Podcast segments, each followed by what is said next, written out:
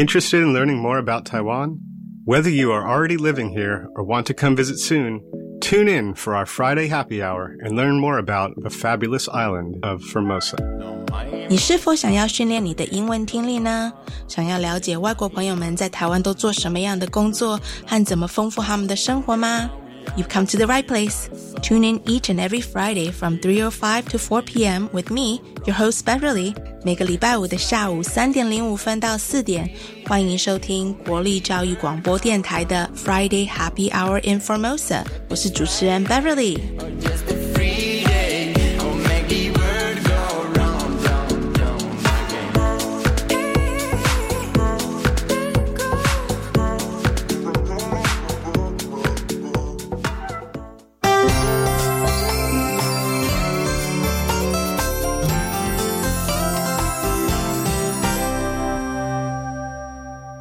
Come to our show。我们今天的节目会有一些些调整。这两位有趣的特别来宾分别是住在台湾的 Mark 跟 Max。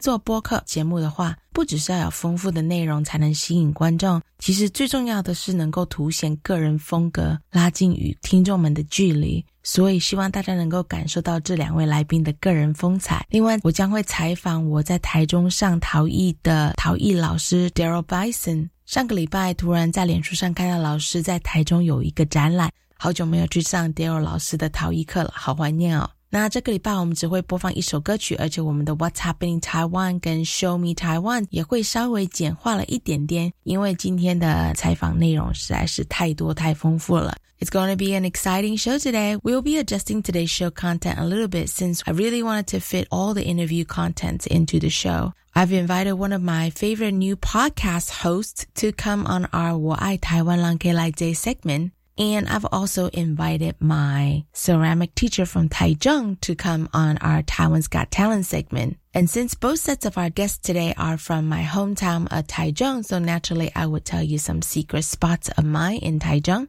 Also on today's What's Happening Taiwan, we will give you some COVID protocol updates.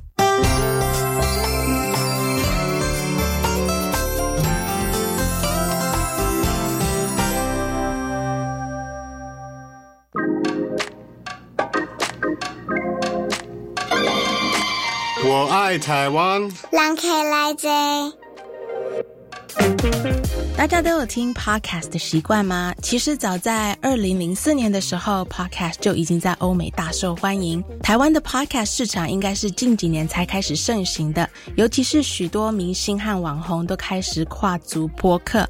但是也有越多的普通人开始有他们个人魅力的 podcast 节目。我最近开始收听一个新的节目，叫做 Taiwan Know Why，是由一位长居在台湾的加拿大人 Mark 和一位台湾教授 Max 所一起主持的。我觉得他们的组合真的是非常的有趣。今天我们的我爱台湾狼 K 来 Z 就要来借这个机会采访他们两个人，问问他们是怎么样开发出这一个有趣的 podcast 节目的。Welcome to our show, Mark and Max. Hi, thanks for having us. Hello, thanks for having us. Can you give our listeners a quick self introduction? Hello, everybody. Once again, thanks for inviting us. Um, my name is Max. My last name is Lo, Max Lo, and I'm a university professor mm. here at a university in Taichung. Okay, Mark, your turn. Hi, everyone. My name's Mark. My last name is Paas. Uh, I've been here for over 20 years. Um, I've held lots of different positions, different jobs. I'm currently teaching and trying to fit in the podcast into our busy schedule with my partner, Dr. Max Lo. Yes, Dr. Max Lo. That's how he's called on the show. I love Doctor Doctor. Doctor Doctor. Doctor Doctor. Double Doctor. yes. What's your degree in, Max? Uh, I got a degree in English and then another degree in tourism development. Oh, wow. Cool. Yeah. And you study in the States right? Is that? Uh, yeah, I got my first doc degree in United States and then second doc degree in Thailand. Pretty cool, huh? Thailand. Wow. yeah, because they're known for the tourism industry, so that's where I went, you know, to study more about the tourism development. Uh huh. What about you, Mark? Uh, I'm currently teaching Um, I also have a couple sort of small businesses, a, a clothing brand I'm trying to get going, and some other things. So, yeah, that's mainly what I'm spending my time doing. That's awesome. Entrepreneur at heart, huh? Uh, trying. It's, it's not so easy. Well, I love how you two have such a good dynamic on the show. Have you known each other for a long time? And how did you, how did the two of you meet? We've known each other pretty much 20 years. Yeah. And uh, when I first arrived in Taiwan, I taught at Mingdao High School, which is a really big high school in the southern part of Taichung. And it's a big basketball school. So I met Max after school playing basketball. Oh, cool. So That's your version of the story too, right, Max? Yeah, 20 years. Wow, that's a long time, huh? yeah, it's pretty much like Mark said. Uh, and we met each other playing sports. And Mark just you know mm. arrived in Taiwan, found this teaching job at this private high school, a pretty good high school by the way. Mm. And then me and my buddies, and it would be like, oh, a white woman, huh? Can jump, oh, okay. a white man too. yeah, and play very physical. Okay, yeah, let's go check him out, see how how good he is. and then, then we just play, and then Mark is really nice, and then it, it just like we hang out, you know. So yeah, Max and the and the basketball guys from Mingdao are sort of my first group of Taiwan Taiwanese friends. Hmm. You know, we, we played a lot and played in some tournaments and stuff, and you know, introduced me sort of the local food. The first group of people that sort of made me feel more like I belonged here hmm. or accepted here, I guess. So hmm. always grateful to Dr. Max Lo for for being my first and, and longest Taiwanese friend. Dr. Dr. Max Maxlow. Let's get it right. But I knew him before the doctor doctor. So oh, okay. back in the time I was in college, and then after that I went to school. And then, but Mark and I, for some reasons, stay in touch. And I came back, you know, we just touch base again, hang out, you know, have, have quick drink, you know, on weekends, and talk about. It's okay to say here, right? probably not. I'll have to clip it out. I'm sorry. It's okay. you, you you would think that me being the foreigner, you'd have to worry about my language, but it's Max that we have to beep out all the time. Okay, I'm sorry. So make sure you beep that. That's okay. So yeah, I mean, we grab a drink on weekends and play sports and hang out. Um, because I got older and Mark got older, so we started to have you know a more meaningful conversation about life, about you know relationship, about work, about career. This sounds like a romance novel. What are you what are you what are you getting into here? I know. Seriously, this is a bromance. yeah, really, exactly. Take it over, man.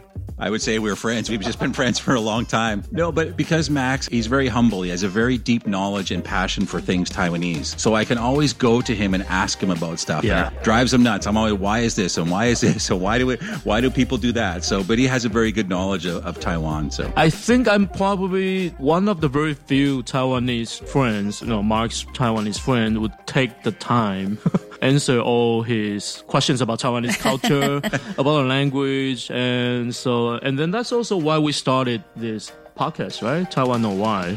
That's actually my next question. Can you tell our listeners what the show is about and how this idea of starting a podcast came about? I'll start with the idea. Well, I, I think it was just a an extension of me constantly asking Max questions, right? And then I started myself getting into listening to podcasts. And I just realized it's a, a good venue for me to learn more and to share what I can find out about Taiwan with other people. Mm. Even, you know, local Taiwanese. I think that our podcast sheds a light on some stuff that Taiwanese people maybe don't think about so much. And for sure, foreigners don't think about because they don't live here. So that was kind of where I was going with the podcast. And I think we were just at the gym one day and I said, Hey, Max, do you want to start a podcast? And I think he just kind of shook his head, uh, okay, I guess here we go again with me, you know, pushing him into being more of a sounding board. So Yeah, back in the time, I had no idea what podcast is because, like you said in uh, in the beginning intro, is a podcast has been very popular in Europe and North America since 2004. But I think in Taiwan, it hasn't been that popular until recently, right? I feel like it's the last three, four years at the most, Yeah, right? That's what I think. Yeah. yeah, because uh, YouTube is obviously still very dominant. Right. And then when Mark told me about this, and I was like, oh, okay, yeah, let's give it a try, Mm-hmm. because I have no idea what that is. And I also invite Mark to my Mm. university class to share his insight about Taiwanese culture, Mm-hmm. about North American culture, about you know multicultural workplace. Mm-hmm. Because given Mark's uh, working experience in, in different industry, Mm-hmm. so he got pretty good insight. And then I, I was like, okay, yeah, that's a good idea. Mm-hmm. Because I mean, you've been bugging me with all these questions about Taiwanese culture, and then so why don't we just make something out of it? Just make it a podcast and go satisfy our curiosity by finding people and asking them the questions, right? I can ask Max all the cultural questions I mm-hmm. want, but we can actually go find these people who these topics relate to and ask them. So it's been really great for us to meet some fantastic people with just very willing to share their knowledge. That's awesome. And I love how you two play very different roles on the show. Marky would ask why, and Max would be the Dr. Google there, and he would just come up with the answers. And you guys also seek help from others. Can you give us some examples? we were very fortunate to interview a puppet master, you know, the puppet shows you see at temples, mm-hmm. who's been doing this in his family for 60, 70 years. Got to interview a couple of guys in the pigeon racing, mm-hmm. you know, sphere. Mm-hmm. Which, That was a fun episode. yeah, which was great. And then, you know, we got to interview a Betel Nut brand owner and distributor, which was really cool because we were kind of intimidated at first, right? Because Betel Nut has this, you know, this tough guy image, but and he was he was fantastic. awesome. He was such a great guy to talk to. So I think, you know, Max definitely brings his academic perspective to our, our podcast. I'm one that's a little more curious and maybe fooling around a little bit more and trying to tell stories. And Max sort of backs us up with his academic background. Well- would you would you agree? Well, I agree. I, I think my my role in this podcast, uh, Taiwan No Why, Taiwan 没 有为什么, it's not like I know everything. I have all the answers. Uh, but it's just that I'm curious about my own culture. And then Mark asked me a lot of questions, which I'm supposed to know as a Taiwanese, but I, found myself I couldn't give him a good explanation hmm. because you don't know something unless you can hmm. explain it. So that's what I think. sure. Yeah, so when Mark asked me about this, and I was like, hmm, okay, maybe I should hmm. not just Google. I mean, I, Right. I read some information, something more academic, like Mark said. Right. So that's what my role in this podcast. Um, Also, this doctor doctor thing is like my persona. Yeah, because because I always joke with Max because he has two PhDs, so I always call him Doctor Doctor Max Lo. Uh-huh. When we first released our podcast on Facebook and stuff, we had a listener say, "I don't want to, you know, be too picky, but I think you guys have a typo that you missed. you typed Doctor twice." Yes. and we're like, "No, that's part of the show.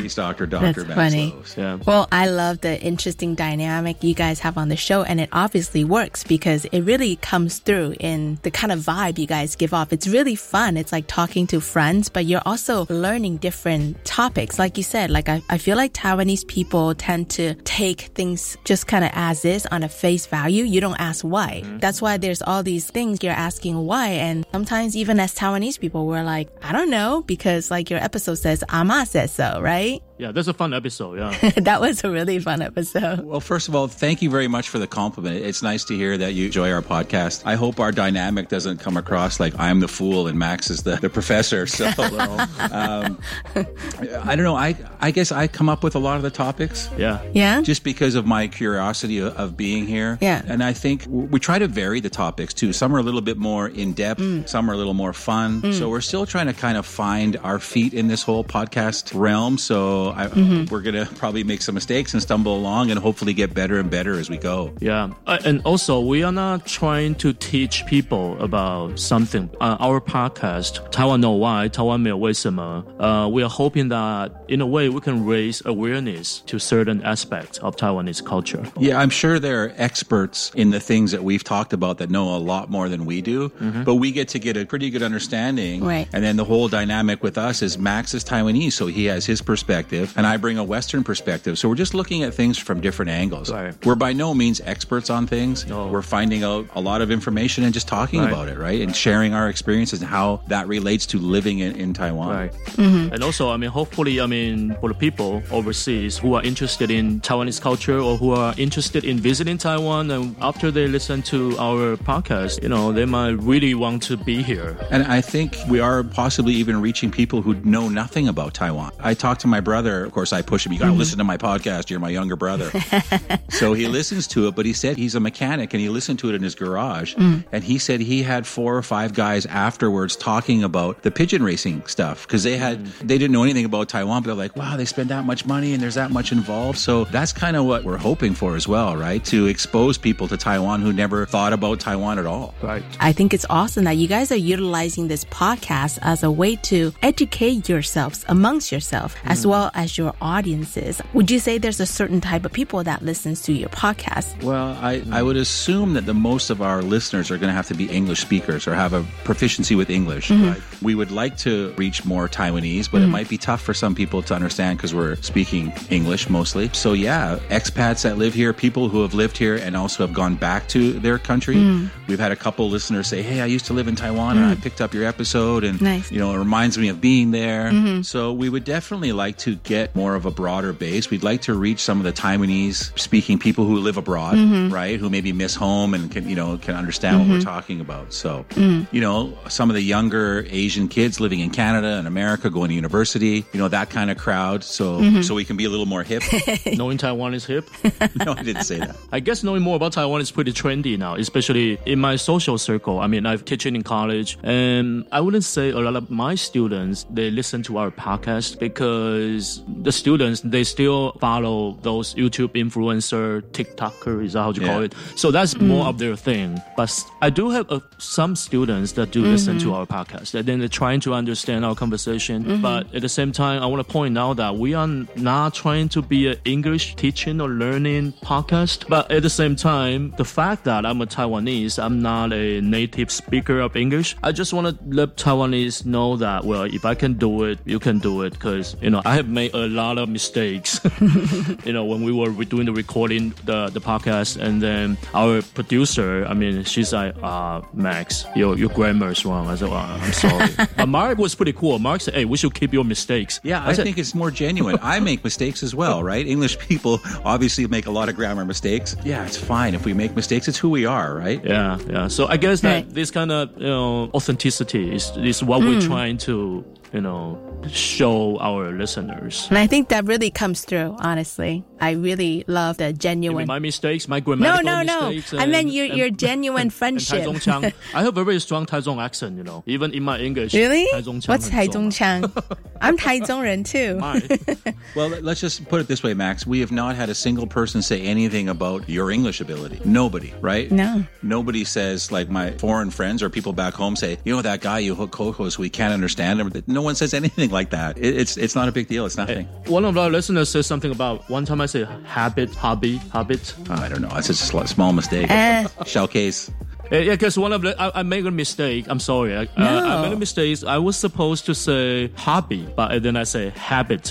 But one of our listeners left a message online and said that, oh, I mean, this, I don't know, I forgot how she put it. She said it's a cute mistake because she found her husband make these kind of mistakes all the time.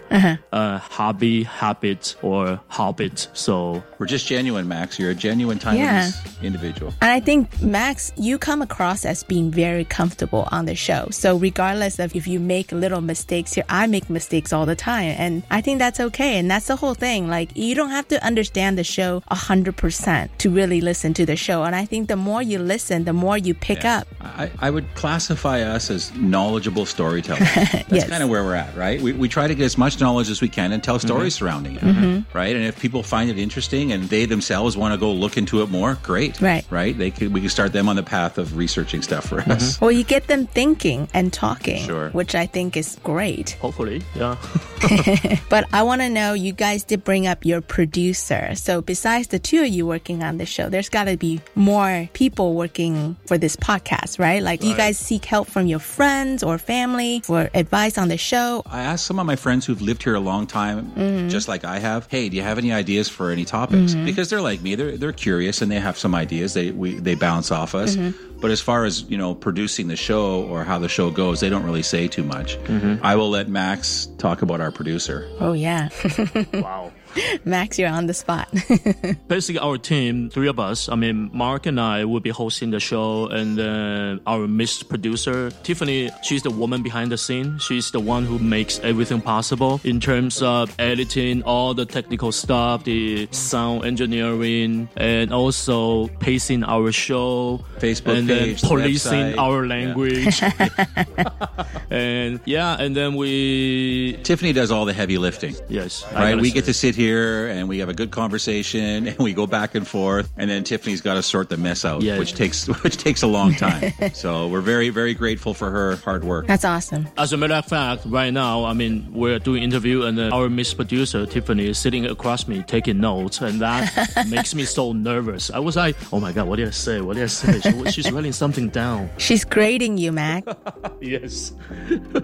so actually, over the weekend, I was listening to one of your episodes, and it was the because Ama says so episode. You remember that Okay. grandma rule that a woman must not wash her hair right after giving birth? Yeah. Yeah. So I think I might have the answer from my ama or my mom. All right. Wow, 真的 She explained to me that because back in the days, not everybody had access to hot water. So imagine if you're washing your hair, taking a shower on a cold day, you might catch a cold, which again is another ama rule, right? That rule kind of stuck around even though now everyone has hot water access as well as electricity to blow dry your hair after. I mean, I don't know if that's the right answer, but at least that's what my ama says. So, agree. I mean, that's some grandma wisdom right right? I, we need to get a bunch of amas together to, you know, to, to see to verify their their story origins. No, that's great. That's that's good that you asked that and got and got that answer. That's awesome. So, so Beverly, you said like you listen to your podcast and you are talking. Are you finding as a Taiwanese person listening to our podcast, you are now having conversations with other Taiwanese people like your ama about our podcast? Well, my ama unfortunately passed away a long time ago, but I do. Oh, okay. um, I actually told my sisters who lives in the states about the show, and I'm trying to get my niece and my nephews to listen to the show because they come back to Taiwan every summer, and I think it's really interesting because your show is actually it's Yeah. pretty much for everybody, right?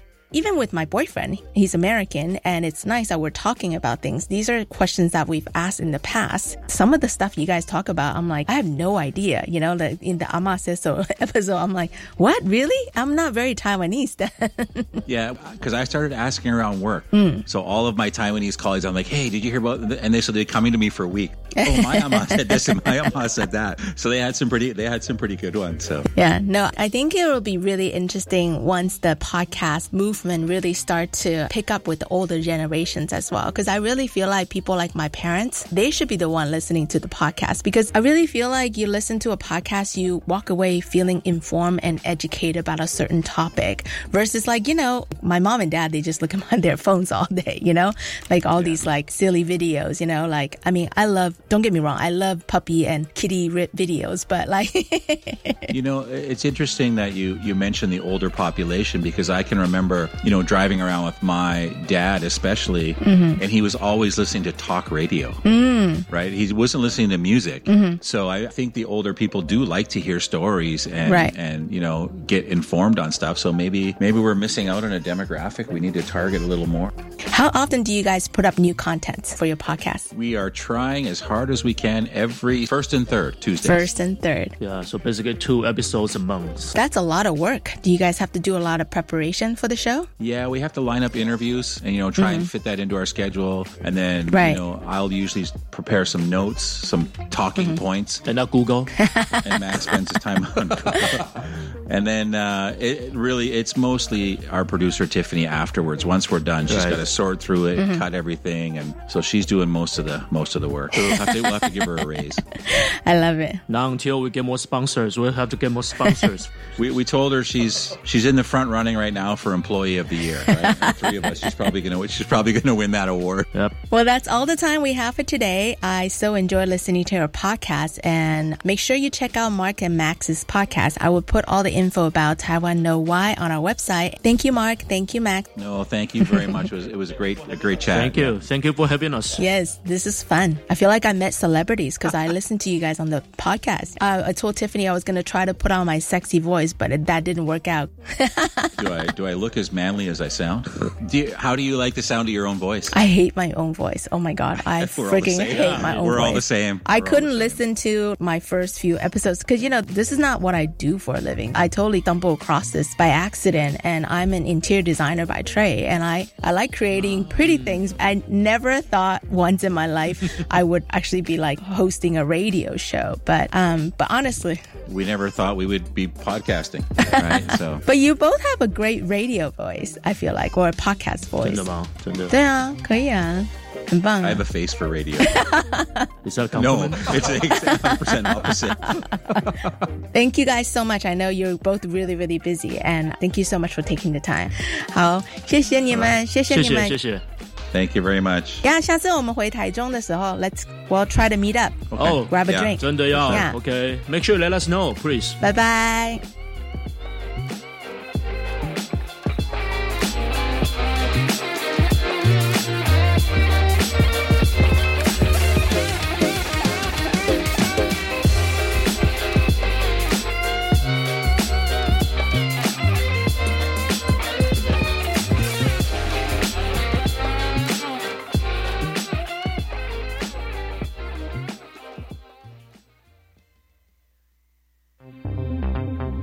大家好，我是指挥中心罗义军。COVID-19 确诊者大部分可在家中居家照护，期间注意自身症状，必要时联络居家照护医疗团队或安排视讯门诊。收到自主回报医疗系统简讯时，请务必完整填写，也请告知同住亲友、就职或就学联络窗口等，依规定进行防疫措施。疫苗打三剂，一起做防疫。有政府，请安心。以上广告由行政院与机关署提供。工作跟家庭的平衡是我面临最大的难题。联合国将每年的五月十五号定为国际家庭日，呼吁各国对家庭的重视。教育部响应联合国重视家庭的倡议，推动友善家庭企业联盟方案，鼓励企业跟县市家庭教育中心合作，将家庭教育资源送到职场，协助员工兼顾家庭与工作。以上广告是由教育部提供。工商服务业的朋友，大家好，我是台志源。六月一号到七月三十一号，请支持一百一十年工业及服务业普查。普查员会佩戴普查员证，提供至受查单位函，您的资料绝对保密，请安心接受访问。五月十八号到六月底前，也欢迎自行上网填报哦。工商普查到底来，台湾经济亮起来。以上广告由行政院主计总处提供。我想申请奖助学金，帮忙度过难关，不知道有什么可以申请。教育部有提供低收入户学生助学金、急难慰问金，辅导高关怀学生，培训具特殊专长弱势学生及攻读服务等及时协助的资源。要去哪里查询申请办法呢？可以上教育部全球资讯网便民服务学产基金资源区奖助学金专区，或洽就读学校。以上广告是由教育部提供。这里是教育广播电台高雄分台，我们的收听频率是高平地区 FM 一零一点七，恒春地区 FM 九九点三，澎湖地区 FM 九九点一，江南地区 FM 一零七点七。欢迎您收听教育电台所制播的优质节目。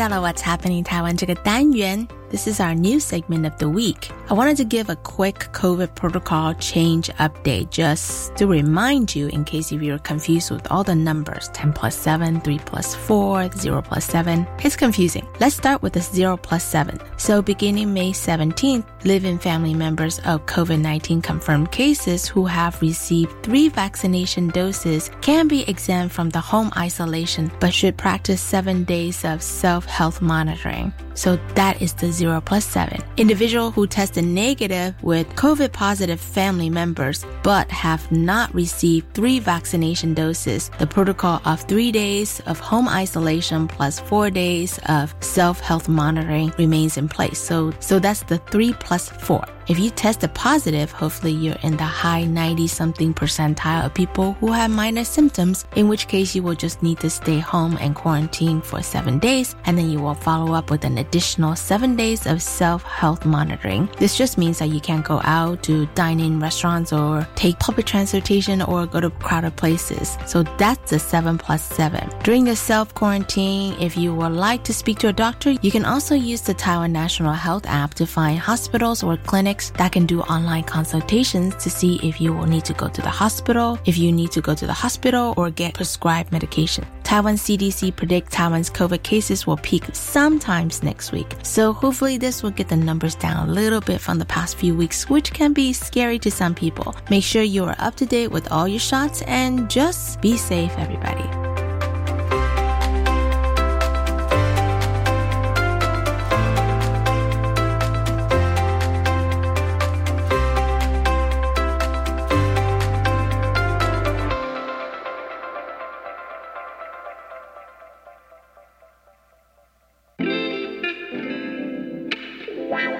这个礼拜我在回家的路上，不小心在路边捞到了四只被人遗弃的小狗狗。若是我捞狗跟我中乐透的几率一样就好了，是不是？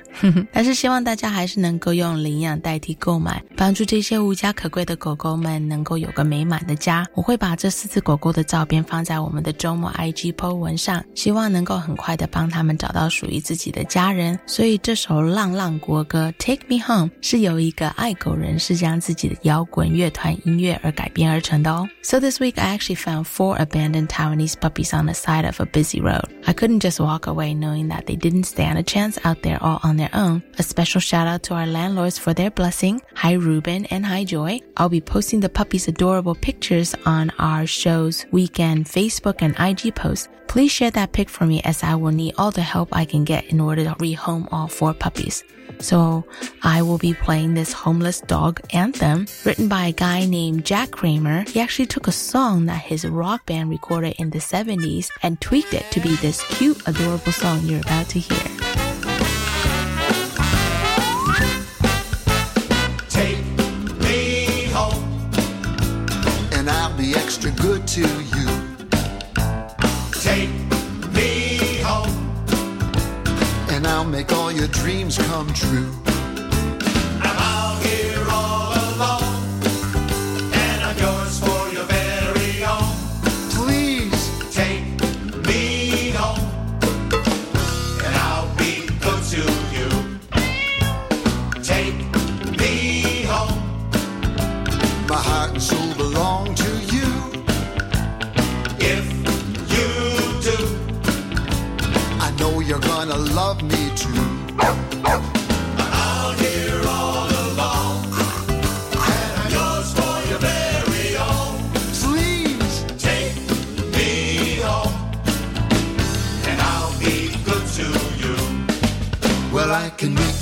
the front door every time that you come home, and you will feel so fine. You won't believe how nice it feels to have a love that's truly real, rain or shine.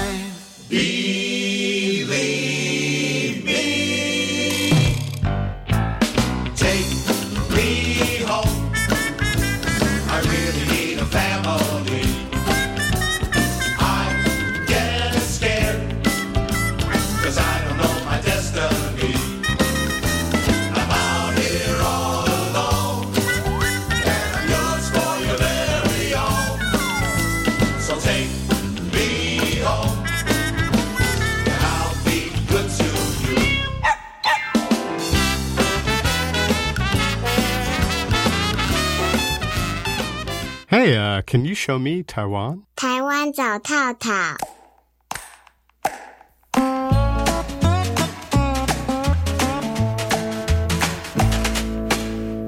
接下来这个单元是 Show Me Taiwan 台湾假套套。This is the segment of the show where we introduce different places to visit in Taiwan. Today's show will be more like a quick tip rather than an introduction, I wanted to give you two must-dos off of my favorite thing to do in my hometown of Taichung today. Number one, you must visit my favorite park, Taichung Park. It is the oldest park in Taichung, built under Japanese rule. All the park comes with perks like bigger trees and interesting architectural features like the Chinese-style pergolas and the pavilions in the middle of the artificial lake. Honestly, my favorite thing to do is to go for an early morning walk around the park and check out all the different senior social activities. Tai Chi, Tufengwu dancing, Chess jazz, and even Japanese song singing lessons. It's definitely a great spot for people and nature watching. I always feel like I'm doing real life Pokemon game when I'm walking around the park watching all the squirrels and all the birds around. Number two, after a stroll at the park, you're probably getting hungry. Walk a few blocks over to the second market to get some good eats. Just walk right in and get some of that Taiwanese hospitality Renqin way. Try everything if you must. There's even a small temple inside the market. I know this recommendation sounds very Taiwanese. I really feel like it will give you the true Taichung experience that all Taichungren would approve of.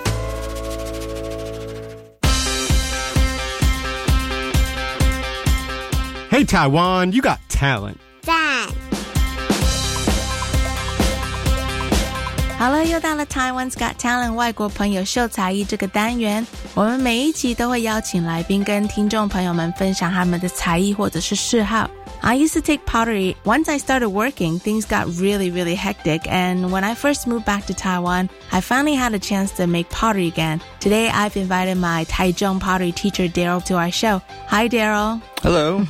Welcome to our show. Can you tell our listeners a little bit about yourself? Okay, well, my name is Darryl Bisson. I'm from Connecticut in the U.S.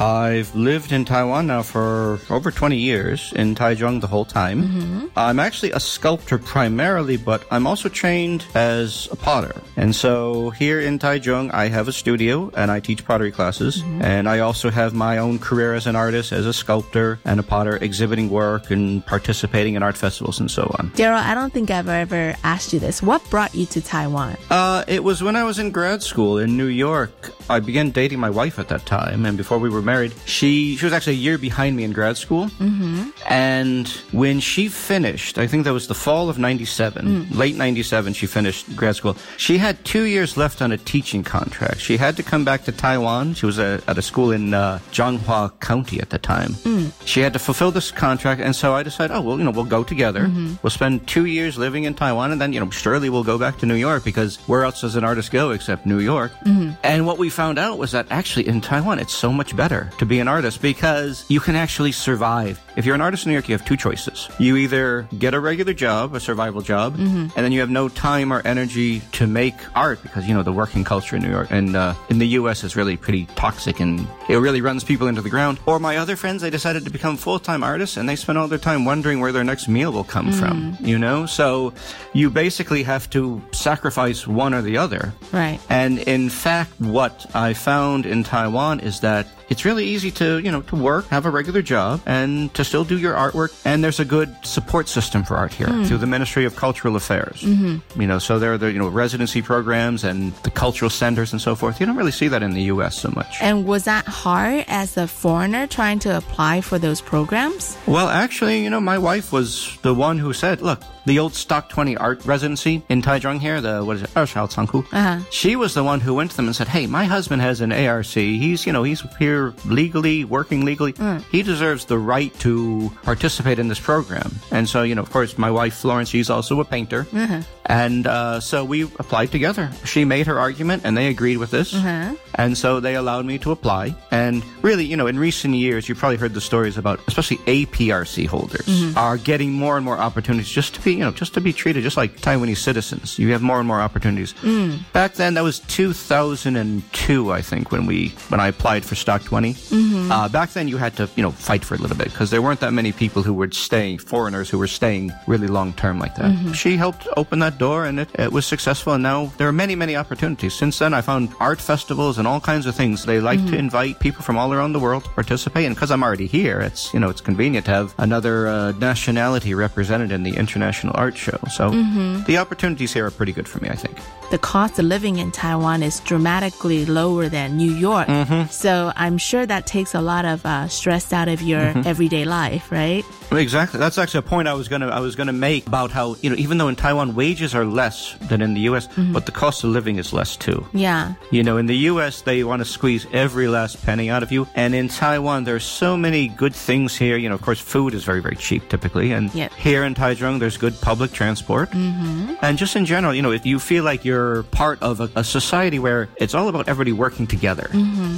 Well, you sort of answered this question for me because I, I also double major in visual art as well. And a lot of people study art in universities, but not everybody come out actually pursuing it as a career because like we were talking about, it's really hard to make a living with art. What kept you going to want to pursue being a full-time artist? Uh, well, it's always something that's been very important to me. You know, going back, you know, since I was a kid, I've just, I've always found that art is just the way I communicate because I'm not particularly like outgoing or talkative or whatever, but it is a way to communicate with people. It's a way to connect with my community around me and so forth. And, uh, and like you said, it's, it's difficult to keep going because you were a studio art major, is that right? Yes, yes, studio art. Okay, because the point I was going to make, I don't know if design people think differently, they don't hear this, but when you're in studio art, painting, sculpture, uh, ceramics, printmaking, so on, Mhm. we always hear this notorious stat. 10 years after graduation, 72% of BFA recipients Mhm. are no longer making art. So, in other words, so many people, they find you can't make a living, Uh-huh. and then they, in turn, can't maintain the motivation because they can't make a living from it. So, it is very difficult for a lot of people. You have to have a true commitment to making art. And it's really, in a way, it's kind of a, almost like a pathology to want to make art because it doesn't pay much and it's just, it complicates your life in a way. But for many people, too, it's just essential. Yes. Somehow they just can't give it up. And I guess I'm one of those people.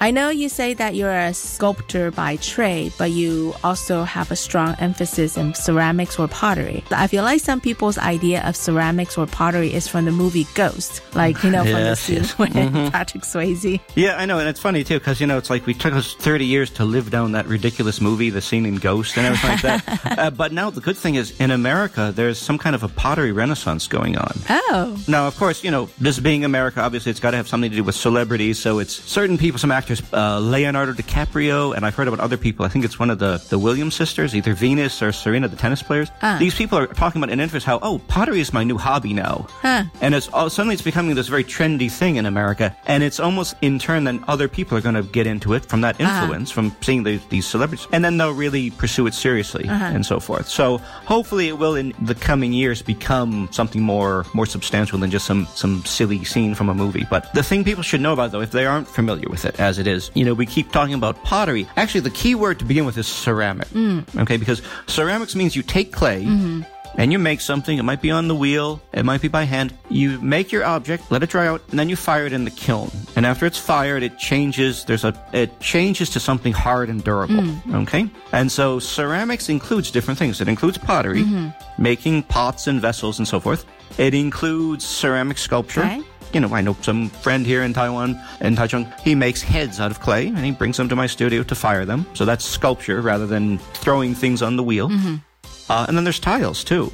And this is actually something that uh, I'll talk about later because a few years ago, my wife and I, we were in Portugal for a number of months studying traditional Mhm. Portuguese tiles and how to make them different types, you know, painting tiles as well as 3D tiles. And there's a special type, they call it aresta. Aresta means edge. It's a special type of tile. Mm. Sometimes in Taiwan, you'll actually see this type. These really old tiles that from the temples and things like that, where they have some sort of an edge to them that serves as kind of like a border to contain the glaze. Mm. So it will be like the outline of the figure. Uh. And the glaze inside there will be contained in that space there. But in general, though, ceramics means different types of things. Mhm. Now, in my studio, primarily I teach pottery because most students, they have the choice. You can throw things on the wheel or you can do hand building. You can just build things by hand. Mhm. And of course, everybody loves the wheel. It's got some mystique to it where if you can do that, you know, you see it in the movies and these videos, whatever, these guys on YouTube who do these fancy things where they throw a bowl and they collapse it down and they throw it into a bottle and they collapse it down and they just go through all these things. And you think that that's just such an amazing skill. How in the world does somebody do that? Yeah. You think that it's just like the laws of physics must not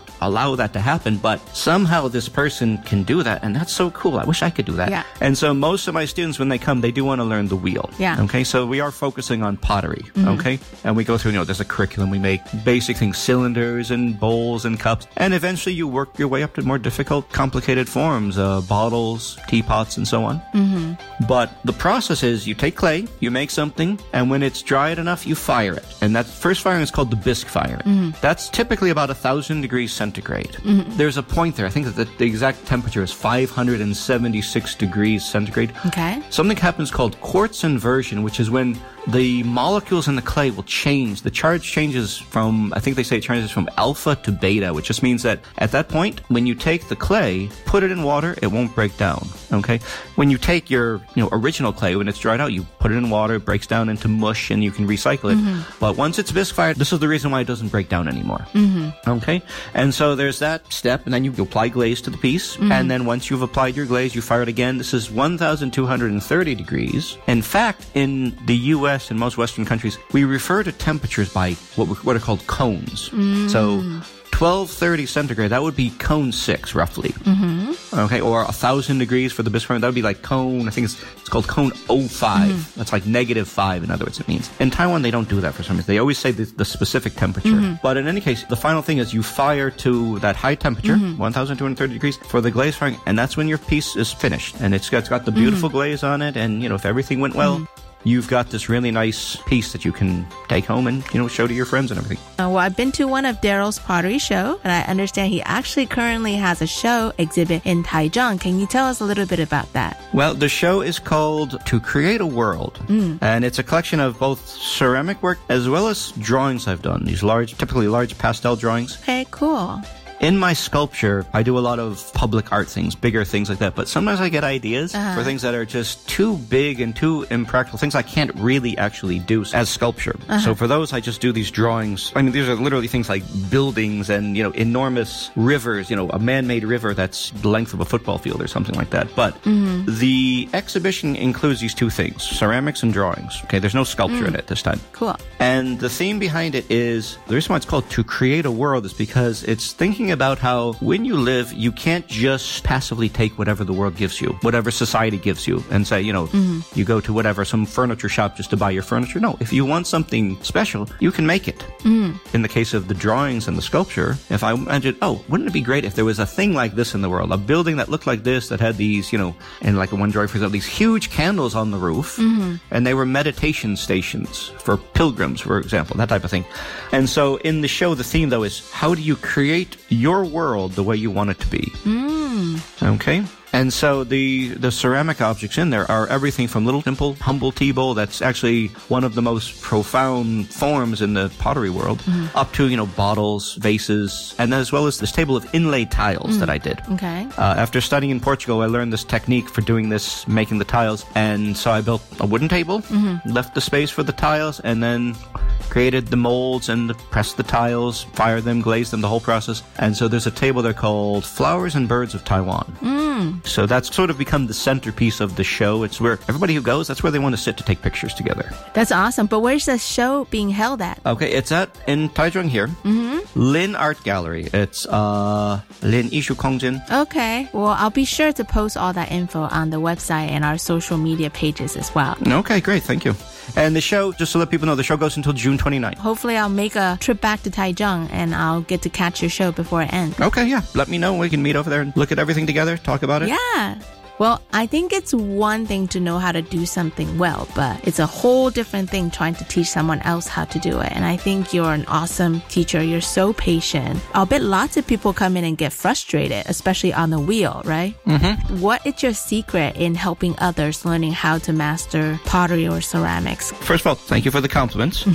you know, the thing is with teaching this, I found this is the same as my previous job, teaching in the English department, the foreign language department at uh, Overseas Chinese University, Chaoguang. I think it's uh, Kachi now. Mhm. It's always the same thing. Whenever you're teaching, Mm. you have to know where the student has an obstacle. Where are they not understanding something or misunderstanding something so they do it wrong? Mm. And so in the class, for example, you remember the setup. I've got five wheels Mm. set up in this semicircle and I sit right in front and I watch everybody. And I see if a student's, you know, they're going way off here or the clay is not, you know, not going the right way. Mhm. I can analyze it or sometimes I talk to them about what they're doing Mhm. and I figure out where they're going wrong with it. And it's just a question of watching, analyzing, and then explaining and demonstrating if necessary. So it's just like with any teaching, it's all about getting inside the student's head and understanding what they don't understand. Right. And what I really love about Darryl's class too is that he doesn't have a whole lot of students at one time, so that way we can really learn. Mhm. And a lot of times, if somebody's getting a special lesson by Darryl, then I often stop and watch and I learn myself. Mhm. That's what I really love about your class. There's just a really nice vibe vibe. Well, you know, one thing I've found over the years too is that ceramics just has a tendency, it, it attracts a certain type of person typically who's just really, you know, very laid back and easygoing. Yeah. And so I always feel like in the class, you know, we sit there together and, you know, first of course I'll teach them what they need to know and we'll work on things together. Mm-hmm. But we just, you know, we talk about everything. We talk about, you know, the state of the world or the hockey playoffs or, or, you know, the last movie we saw, whatever, you know, and it's just a very casual, fun, relaxing atmosphere. Mhm. And a lot of students tell me, oh, this is the highlight of my week. Yeah. You know, I teach five days a week and I hate it. And then I come here and, oh, it's wonderful. That's awesome.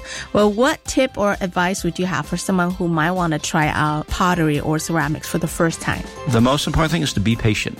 So anytime you learn uh, any kind of art, it doesn't matter if it's, you know, if it's oil painting, stone carving, calligraphy, whatever, you know, you need to take time to learn the materials, to learn the techniques, to do all these things. And with pottery, I think especially just the fact that the wheel is such an intimidating machine. Mm. Because like I said, you know, like the laws of physics just don't seem to, you know, fit with this somehow. But if you understand it, yes, they will and you'll succeed. So you have to be patient. Mm. When I was a student, I studied at Syracuse University and I had this wonderful throwing instructor. His name was David McDonald. And David told us it takes 25 years to fully develop as a potter. And what that means is anybody can throw basic, rudimentary, functional bowls and whatnot in a couple months, but to master all the details, to refine everything so you have, you know, the perfect contour to your form, your perfect foot when you uh, trim the foot, you know, know exactly what decisions to make for glazing and how to make everything look good. It takes a long time to refine little by little and become a true master potter. And so Mm. I tell my students, look, you know, what you're doing now is, you know, might be a little bit wonky, a little bit silly looking when you look back on it in six months, but be patient with yourself. It's all part of the process of growing and learning. Yes. But the thing is, you want to go back to what you said. You make things for your mother, and I know you've made other things that are very personal. When you make something, a bowl or, or a cup or a mug or whatever it is, you make something for yourself, you have a feeling of achievement with that too.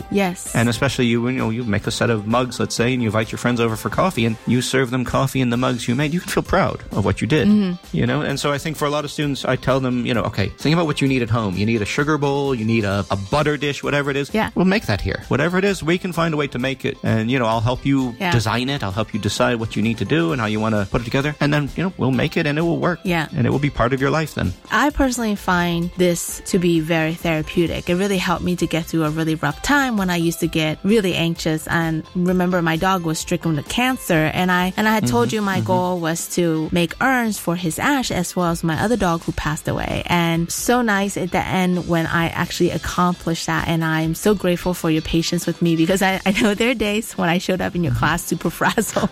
You were always a very, very good student, though. You know. Oh, thank you. You were always the most polite student, by the way. Ah, Constantly really? thank you and sorry. I mean, you you were very good to work with. I'm a very true Taiwanese. Thank you and sorry. well, I'm afraid that's all the time that we have for today. Darryl, thank you so much for mm, taking the time out of your busy schedule to chat with me. Oh well, thank you, thank you. I appreciate this. But I'll put your show info on our website and make sure people know where to go see your show. And I'm really, really miss doing pottery with you and the class. Yeah, if you have the time, just let me know ahead. I know you have work still in my studio. Remember? yes, that's right. So yeah, we'll finish that up, and if you want to make new stuff, great. You know, we'll see what we can do. Yes, and please say hi to Lawrence and everybody in class for me, okay? Okay, I'll do that. Thank you, Darryl. Thank you very much. 今天很开心能够在课堂外跟我的台中陶艺老师 Darryl 聊天。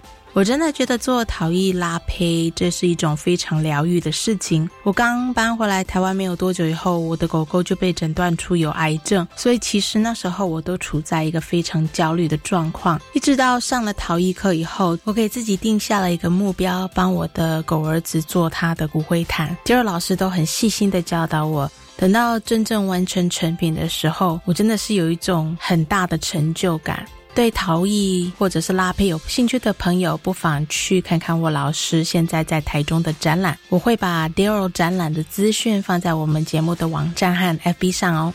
好，今天的单元就到这里。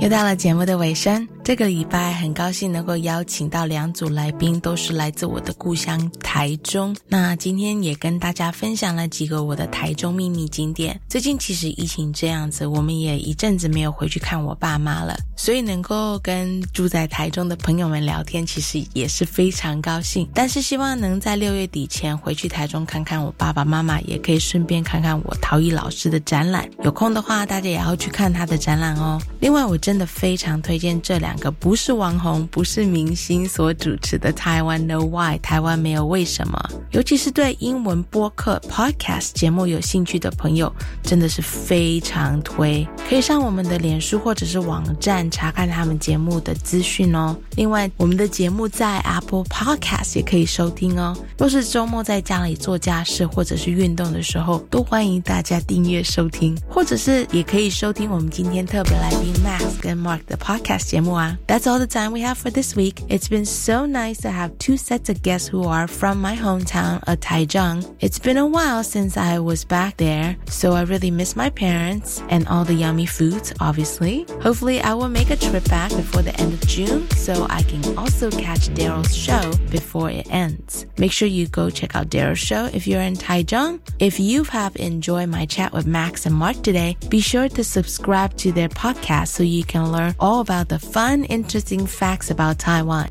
We hope you will join us at the same time next Friday from 3:05 p.m. to 4 p.m. Until then, enjoy the rest of your Friday and have an awesome weekend ahead. 希望大家能够有个美好的周末。下礼拜五同一时间下午三点零五分到四点，请继续收听 Friday Happy Hour in Formosa。 This is your host Beverly signing off. 再会，下礼拜见。See you next week.